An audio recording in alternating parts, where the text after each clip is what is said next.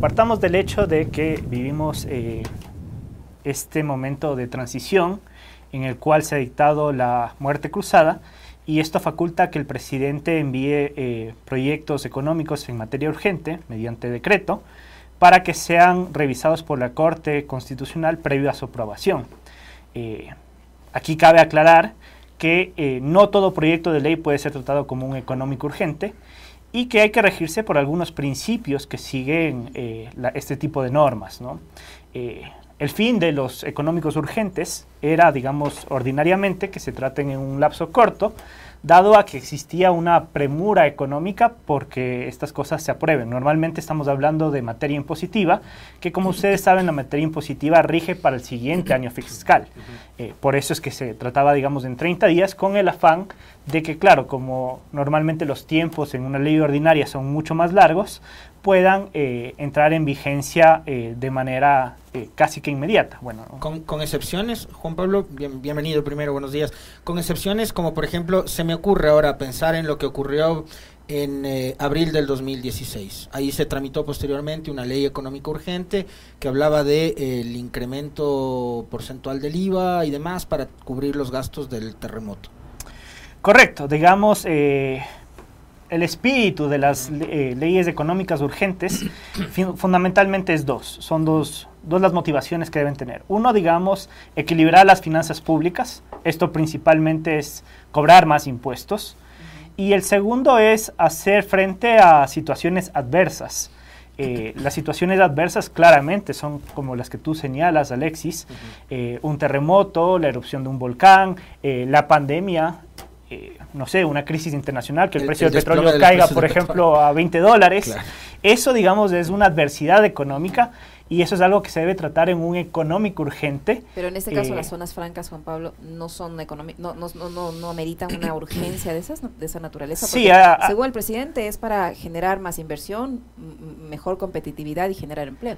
A eso vamos, digamos, ese es un problema estructural del país, no es algo temporal o derivado de una situación adversa. Entonces, en ese sentido, digamos, la Corte Constitucional debería tomar en cuenta que no se está tratando de solucionar un, problema emergente, que vendría a ser, digamos, el espíritu, las normas de los económicos urgentes, sino que simplemente se está tratando de abusar de esta figura de la muerte cruzada para que el presidente eh, pueda imponer de manera arbitraria, digamos, su ideología, su dogma. Eh, es claro que eh, exonerar de impuestos a, las empresas por 15 y hasta 25 años no es un tema emergente que necesita la economía, no, es un tema que, se deba tratar en un económico urgente. De hecho, podríamos decir que va incluso hasta contraria eh, a lo que te dice que hay que equilibrar las finanzas públicas, que es, digamos, la otra motivación para tener económicos urgentes. Esto no ocurre cuando se dan más incentivos, incentivos a, la inversión. ¿no? Esto realmente, digamos, es regalarle la plata, digamos, a, un grupo de empresarios. Y este proyecto en particular, digamos, eh, es una de las aspiraciones que ha tenido el gobierno y que en reiteradas ocasiones, digamos, no fue eh, bien visto por, por los contrapoderes en el Estado, que eran en ese caso la Asamblea. Ahí, ahí me surge una pregunta, Juan Pablo. Eh, un proyecto como este de inversiones, el proyecto de ley de inversiones que propuso el gobierno y que fue negado o archivado, por, devuelto por la Asamblea, ahora va por decreto ley. Eh, ¿Es factible eso? Es decir, bueno, como ya no tengo Asamblea, entonces ahora sí me salgo con la mía y mando por decreto ley. ¿Qué rol debe cumplir ahí la Corte Constitucional? ¿Va a tener tiempo de revisar todo eso? Bueno, lo cierto, digamos, es que la Corte no ha normado cómo debe ser el proceso de tratamiento de los proyectos económicos urgentes. Entonces, lo que cabría es que la Corte dé un procedimiento de cómo estos se deben eh, eh, tramitar. Por ejemplo, cuando, digamos, eh, se tramita un económico urgente, una de las restricciones es que no se puede enviar hasta que sea aprobado otro, ¿no? Porque claro, en el lapso de esos 30 días se trata, se aprueba o se niega y después del presidente puede enviar otro. pero aquí, digamos, no están normados los tiempos, entonces la Corte podría tratarlos o no tratarlos. Eh, desde una perspectiva conceptual y desde el espíritu de la norma, la Corte debería ver, analizar el contenido de la norma, ver primero que cumpla con eh, el requisito de unidad de materia, segundo, ver que evidentemente sea algo emergente, lo cual en este caso evidentemente no es, o que, por ejemplo, sea un proyecto de ley que busque equilibrar las finanzas públicas, lo cual tampoco no es, Eh, y finalmente deberá ver que no contravenga cualquier otra norma eh, y precepto constitucional. ¿no? Entonces, en ese sentido, creo que, digamos, la Corte hoy se convierte, eh, por decirlo así, en el contrapeso del Ejecutivo y tendrá que dar un dictamen sobre el procedimiento de estos eh, económicos urgentes para que no se abuse justamente de la figura. Hay un insumo que ayer lo, lo posteó el doctor Pedro Cornejo en su cuenta de Twitter, tú lo debes de haber revisado seguramente. Artículo 64 de la Ley Orgánica de la Función Legislativa y por qué era mi pregunta. Este artículo, bueno, claro, es la Ley de la Función Legislativa que ahora mismo no tenemos, no tenemos asamblea. Pero determina este artículo 64 que cuando un proyecto de ley es objetado de manera total por el Ejecutivo no se podría volver a considerar hasta después de un año. Y el presidente lo manda por vía decreto ley. Sí, digamos, en función de eso se estaría generando unos desbalances. ¿no? La idea es, claro, un proyecto de ley eh, que fue negado, eh, no se puede volver a tratar, digamos, durante un año, o que más bien dicho, cuando es vetado por el presidente no se puede volver a tratar durante un año, y después la Asamblea sí puede eh, aprobarlo con, con, dos tercios de, de sus integrantes. En este caso, aquí estaríamos viendo uno de los desbalances en favor del presidente si es que se pretende que mediante decreto ley se envíen en este periodo, que serán tres meses y medio, eh, tres, cuatro, cinco, seis proyectos de decreto eh, ley en materia económica urgente. ¿no? Me parece que, digamos, este es un abuso de, eh, de la figura que le faculta al presidente atender a una situación emergente, que en este caso claramente no es una situación emergente. Ahora, Juan Pablo, ¿cuál es el peligro de que, de acuerdo a cómo se, ha planteado este, este proyecto de decreto, o este decreto ley que está ya en manos de la Corte Constitucional, que deja en manos del sector privado, público o iniciativas mixtas la, la, posibilidad de adherirse a estas zonas francas o de crear estas zonas francas, algo que antes estaba exclusivamente bajo la competencia del Estado? Y se amplía el, el, el abanico de posibilidades o de sectores donde se van a implementar estas zonas francas, a cambio de estos generosos eh, incentivos tributarios. ¿Cuál es el peligro de dejar esto, digamos que en cierta manera, libre al albedrío del sector privado? Bueno, fundamentalmente el peligro es que eh, eh tengamos una especie de clientelismo empresarial, es decir, eh, y lo que dice el proyecto de ley es que pueden existir zonas francas unimpresariales, es decir, una sola empresa puede constituirse por sí mismo en una zona franca, y esto podría generar competencia desleal, ¿no? también, digamos, caemos eh, en el peligro de que se genere eh, o se vada, digamos, la norma, se eluda la norma y se diga como, bueno, una empresa que ya funciona hoy, cierro esa empresa, creo una nueva empresa bajo, digamos, una nueva figura jurídica. Como pasó con la ley humanitaria. Y establezco que esta es una nueva inversión la cual se puede, digamos, sujetar al régimen de zonas francas o de sedes, que es lo que se está modificando en este caso, para acceder, digamos, a beneficios tributarios de 15 y hasta 25 años, con lo cual habría una afectación, evidentemente, al fisco. Es decir, una inversión que ya existía se simula, es una nueva inversión, y se acceden, digamos, a estos beneficios tributarios que en realidad no generan más empleo, porque como ya se lo mencionó, era inversión que ya existía en el pasado.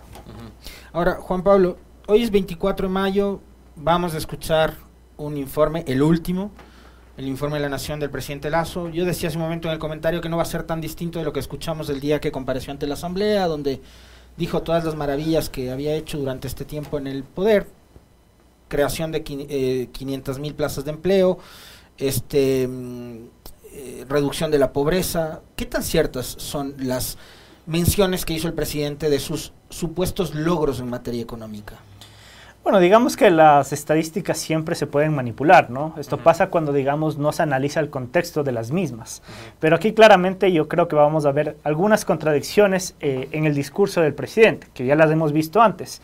Precisamente, por ejemplo, cuando estábamos en el marco del juicio político, el presidente, cuando fue a su defensa, eh, habló de un país estable, de un país eh, con logros económicos, y en menos de 24 horas se contradijo y había, grave había una grave crisis y conmoción eh, interna y, política, ¿no? Eh, entonces, claramente, digamos, creo que hoy el presidente hablará de estos supuestos logros, de la creación, como tú lo dices, de 500 mil empleos, y por otra parte está mandando un proyecto de ley económico urgente sustentado en supuestamente una, una urgencia de crear empleo. ¿no? Entonces, si es que se ha creado 500 mil empleos, no cabe, por ejemplo, enviar y sustentar que el proyecto que se envía ahora eh, es para la creación de empleo debido a que existe una urgencia económica a, la escasa creación de empleo. ¿no? Entonces digamos que el discurso es contradictorio. Sobre puntualmente si es que es verdad que se han creado estos 500 mil empleos o no se han creado estos 500 mil empleos, todo depende en función del año base en el que yo me comparo. Por supuesto, si es que yo me comparo con el peor momento de la pandemia en el año 2020, se han creado esos 500 mil empleos. Pero si yo me comparo con el año 2019, es decir, previo a la pandemia, no se ha creado realmente empleo. ¿Qué es lo que usted siempre nos ha dicho a nosotros del efecto rebote? ¿no? El rebote llega hasta acá. Pero la cosa es llegar acá a 2000, antes del 2019. Esto, es como una pelota de tenis, ¿no es cierto? Yo lanzo la pelota de tenis, cae la pelota de tenis y rebota inercialmente. Pero ese rebote o ese nivel de rebote es inferior a lo que teníamos anteriormente. Si yo me comparo con el punto más bajo, claro, digamos, existe, eh, la pelota está más alta, ¿no? Si yo me comparo con el nivel anterior, es claro que, digamos, no existe una recuperación económica. Y eso es prácticamente lo que hemos vivido en el gobierno de Lazo. El, en el gobierno de Lazo... El ministro de Economía dice que están dejando una economía en marcha, lo dijo ayer. No, estamos dejando están dejando una economía en desaceleración, están eh, dejando una economía eh, con inseguridad jurídica y eh, están dejando, digamos, una economía que no ha logrado justamente tener los niveles de producción, de productividad que tenía antes de la pandemia. No, no, no es cierto lo que está diciendo eh, el ministro de Economía. Eso es una falacia, están dejando una economía en donde los incentivos para invertir son nulos. El primer incentivo para invertir en una economía es contar con seguridad. Y esto parte, por ejemplo, de tener en un principio seguridad física. Pero ¿qué inversor va a venir al Ecuador cuando sabe que monta un pequeño negocio y a la vuelta de la esquina te están pidiendo justamente, ¿no? Te están vacunando, te están pidiendo estos, estas extorsiones, te están extorsionando para que tú pagues una mensualidad, eh, porque si no, no puedes operar, ¿no? Porque si no, tu vida corre riesgo. Entonces, el primer incentivo eh, es tener un país seguro y eso no es lo que hoy tenemos, ¿no? La tasa de muertes violentas, la tasa de homicidios en los últimos años se ha multiplicado por cinco. Pasamos de más o menos 5 o 6 muertes violentas por cada 100.000 habitantes a más de 25. Esta es una tasa superior a la de Colombia, esta es una tasa superior a la de México, que tienen este grave problema de la inseguridad ligado al narcotráfico. ¿no? El presidente también ha ofrecido eh, desde el inicio de su gestión temas como subir el salario básico unificado, eso ha cumplido, al menos estos dos últimos años, eliminar la prueba de ser bachiller, eh, el libre acceso a la, universidad, construir y entregar viviendas, dice que ha construido viviendas, carreteras, eso sí, no sabemos si, en realidad lo, lo logra hacer, es evidente que no, hay muchas provincias que están incomunicadas, reducir la desnutrición crónica infantil, impulsar el turismo y enfocarse en la seguridad, y la seguridad pues ya es, evidente. En, en, estas otras áreas, ¿qué evaluación hay que hacer de estos dos años, de gestión? Yo creo que el presidente pierde el año, ¿no? O sea, o pierde, digamos, los dos años que ha estado en el poder. Eh, realmente no existen logros sustantivos de, del presidente más allá de la vacunación eh, contra el COVID en un inicio, que esto, digamos, hay que reconocerlo. Eh, pero más allá de eso no han habido otros logros, ¿no? O sea, generación de empleo, pues ya lo vimos, si nos comparamos de manera adecuada no se ha generado empleo. Eh, si vamos por, digamos, ejecución de grandes obras, no existen grandes obras en materia vial ni, ni, en cualquier otra materia.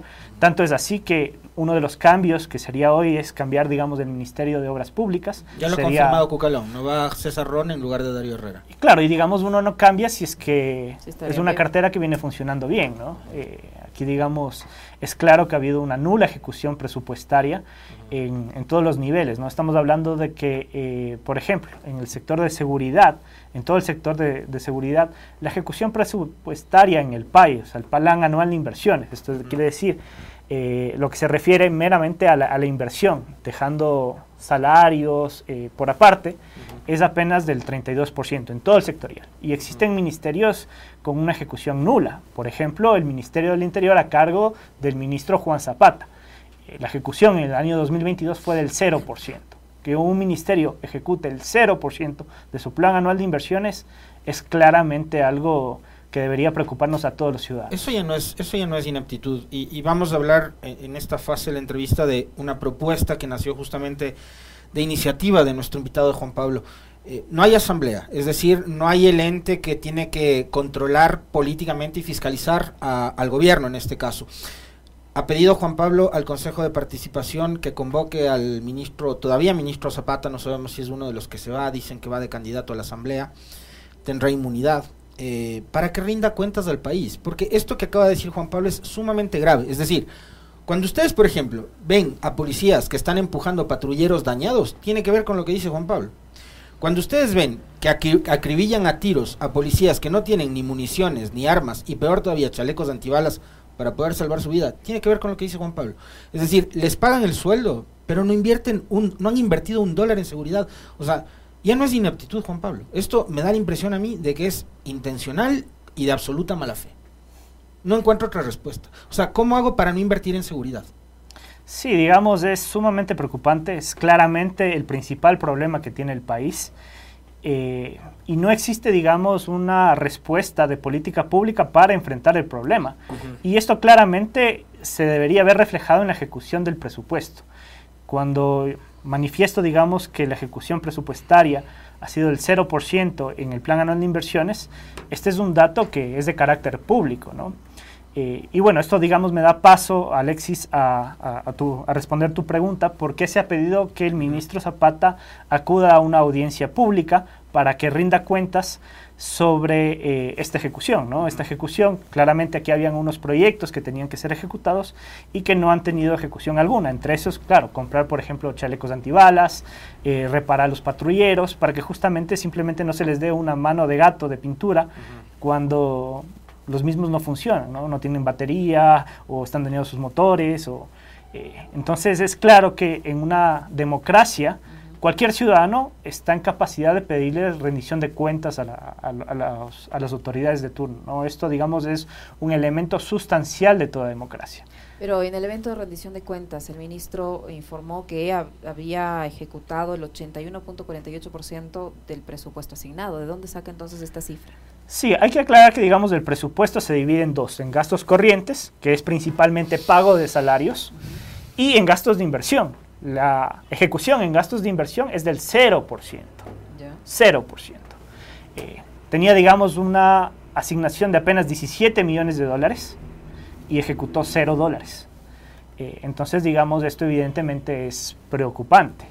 Eh, el ministro se le ha pedido al ministro, y esto es antes de que la asamblea se disuelva, que acuda a una audiencia pública en función de lo que nos dice los derechos de participación ciudadana, que cualquier ciudadano puede pedirle a la autoridad pública que eh, rinda cuentas en una audiencia pública. Cuando es una audiencia pública nos referimos a que cualquier ciudadano puede solicitarla y que cualquiera puede acudir a la misma para rendir cuentas sobre algún tema sustantivo a la política pública.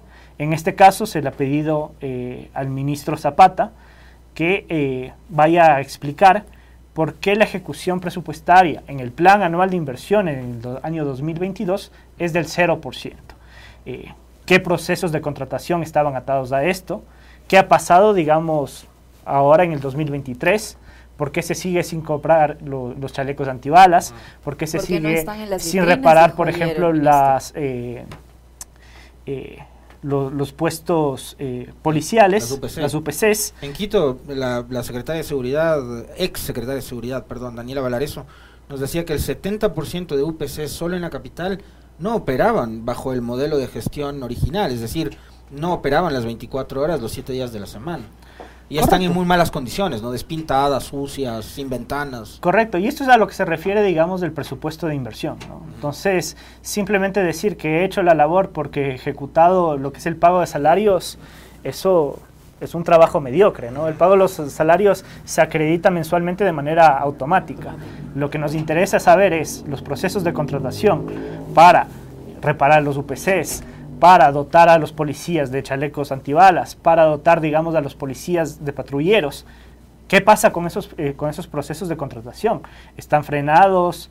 Eh, ¿Cuál es el, proceso? Porque desde en el 2022 se ejecutó cero y en el 2023, en el primer trimestre, también se ejecutó cero. Entonces, las audiencias públicas eh, son un mecanismo de participación ciudadana en el cual, reitero, cualquier ciudadano puede pedir que la autoridad rinda cuentas. Esto digamos, no sustituye, por ejemplo, el trabajo que venía haciendo la Asamblea Nacional, sino que es uno de los derechos que todos los ciudadanos tenemos. De hecho, la solicitud se hizo antes de que se disuelva la Asamblea Nacional y yo invito a todos los ciudadanos a participar del proceso.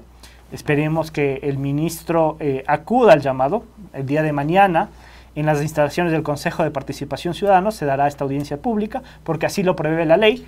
La ley prevé que el Consejo de Participación Ciudadana sea, digamos, el vedor de estos procesos, acompañe eh, eh, en estos procesos que vienen desde una iniciativa ciudadana.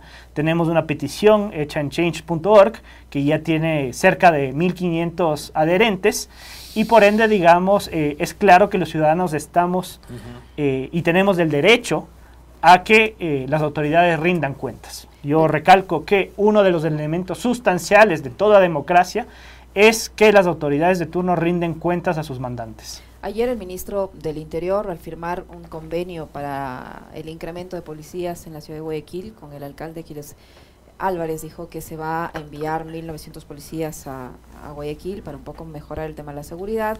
Y allí fue eh, precisamente cuestionado el ministro eh, sobre el equipamiento a la Policía Nacional. Al referirse al, tema que usted mencionaba, Juan Pablo, de los chalecos, el ministro respondió lo siguiente, dijo que ninguna empresa tiene 60 mil chalecos en vitrina. Además, eh, habla de que se ha reducido las, las, cifras de muertes violentas en, en, la zona 8 que comprende Guayaquil, Durán y San Borondón. Que ninguna empresa tiene 60 mil chalecos en vitrina, pero resulta que tienen dos años de gestión al frente del país. Sí, en la práctica, si no sé, yo aumento el número de policías, pero no les doto de lo que necesitan para hacer su labor, simplemente les estoy exponiendo a que sean acribillados por el crimen organizado. Una esa y la otra estás mintiendo. Exacto. Eres demagógico. O sea, eh, traes más policías, no tienes armas, no tienes chalecos. Eh, Ordóñez dijo que estaban llevando un proceso de adquisición afuera, en el exterior. Es decir, también Zapata miente cuando dice que no hay una empresa que tiene en vitrina. estaban comprando de afuera, compren. Ahí debe haber un millón de empresas que ofertan chalecos. Sí, sin duda, digamos, este debería ser un proceso de compra emergente, dado, digamos, eh, la situación y no debería dilatarse más. Estamos hablando justamente de que han tenido cuánto tiempo para ejercer eh, estas acciones. ¿no? Entonces, cuando hablamos de eh, que es un derecho que los ciudadanos acudan a, pedir rendición de cuentas, estamos justamente hablando de, este tipo de cosas. ¿no? Saber eh, a ciencia cierta cómo están esos procesos contractuales, cuándo efectivamente la policía tendrá esa dotación de chalecos antibalas, cuándo tendrá eh, patrulleros que funcione, cuándo tendrá UPCs en condiciones dignas para que hagan su trabajo y eso es lo que queremos como un pedido ciudadano. Por eso es que hemos llamado al ministro Zapata a que rinda cuentas en una audiencia pública que se realizará mañana a las 2 de la tarde en el Consejo de Participación Ciudadana. Y este proceso de rendición de cuentas, ahora que no hay asamblea, se podría repetir con otros secretarios de Estado. Y le pregunto esto porque también escuché, eh, me parece que fue ayer, al, vicepresidente de la República decir que en estos, que en seis meses se van a, dotar de medicamentos a los hospitales. No sé si dijo él en seis meses, pero en seis meses ellos ya no van a estar. Entonces, por eso digo yo, ¿no? No sé si ese proceso se puede repetir también, por ejemplo, con el ministro de Salud o con otras autoridades que tienen que rendir cuentas de lo que han hecho. Por supuesto, nuestra constitución y las leyes habilitan a que cualquier ciudadano pueda solicitar una audiencia pública. Es decir, solo tiene que eh, acudir, como lo hice yo, a, por ejemplo, lo, que hice yo es eh, solicitar este pedido de audiencia pública al ministro Zapata en el Ministerio del Interior y remitirlo con copia al Consejo de Participación Ciudadana para que sea vedor del proceso. Todos los ciudadanos estamos en capacidad y es nuestro derecho ciudadano el exigir rendición de cuentas. Es un elemento sustancial de la democracia. Entonces, así como se lo hace con el ministro Zapata, se lo puede hacer con el ministro Rosemena en Economía, se lo puede hacer con el ministro de Salud, se lo puede hacer con cualquier autoridad pública. Es decir, es nuestro derecho exigir rendición de cuentas. Ahora, Juan Pablo, eh, viene un nuevo gobierno, va a tener un año y medio en materia económica. ¿Qué es lo que a tu criterio de manera urgente tiene que hacer este gobierno transitorio para un poco recomponer las cosas del desastre que nos va a heredar? Yo creo que generalmente tiene que, o principalmente tiene que brindarnos estabilidad, estabilidad jurídica, no debería ser un gobierno que venga a tratar de cambiar todo en ese año y medio, sino cambiar cosas puntuales que se han hecho mal. Y principalmente creo que debe eh, enfocarse en gestionar, ejecutar. principalmente. Es decir, eh, el Ejecutivo tiene eh, un presupuesto y ese presupuesto tiene que ejecutarse.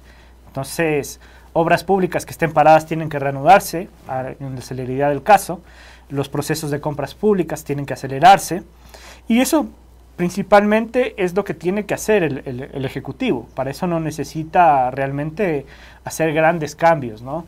Eh, lo otro que podría ser, y, eso dependerá también ya de cómo se plantee el debate eh, sobre este nuevo pacto social o esta renovación de gobierno que, queremos ahora con este proceso de muerte cruzada, será justamente el hecho de ver eh, si es que necesitamos reformas más profundas eh, por ejemplo, reformas puntuales de la Constitución o no, no.